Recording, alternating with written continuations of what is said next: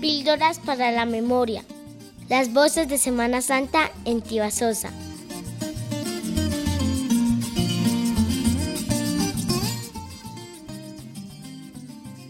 Semana Santa, Semana Mayor, Días Santos, ayuno o mucho desayuno.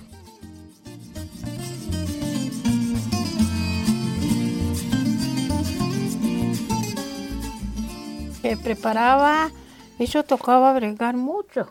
Tocaba pelar maíz para hacer mute, pelar cebada para hacer mute de cebada, moler maíz para preparar el almuerzo ya el domingo, rullas. El desayuno que preparábamos en la casa era caldo con huevo, chocolate, queso, pan y plátano frito. El almuerzo, el día jueves se hacía garbanzo o lenteja o frijol, arroz, papa sudada y carne. El viernes se hacía el desayuno lo mismo que el día anterior. Ya no se comía carne, ya era el pescado. Sí, habían platos especiales, el mute, las rullas y entre vecinos el plático que va, el plático que viene, se compartía mucho. Pues comer más poquito. En el campo comemos artico, pero en esos días sí bajarle mucho a, a comer.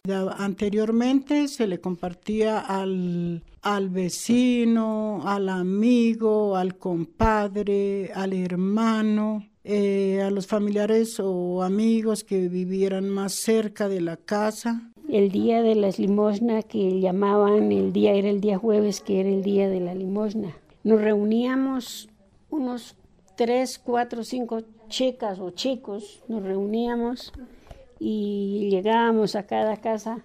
Qué buenas que venimos por la bendita, por la, por la limosna. Entonces eso le daban a uno qué queso, qué plátano, qué chocolate, qué pan, qué carne. Generaciones, tradiciones y paladares que cambian. Somos los que comemos y por eso nuestra vigilia se alimenta con las mejores recetas.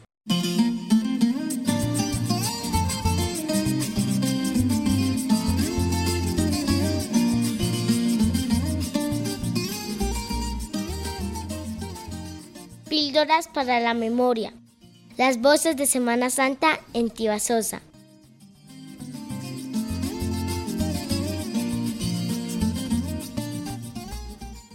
Radio Semillas. 20 años de cosecha por la vida.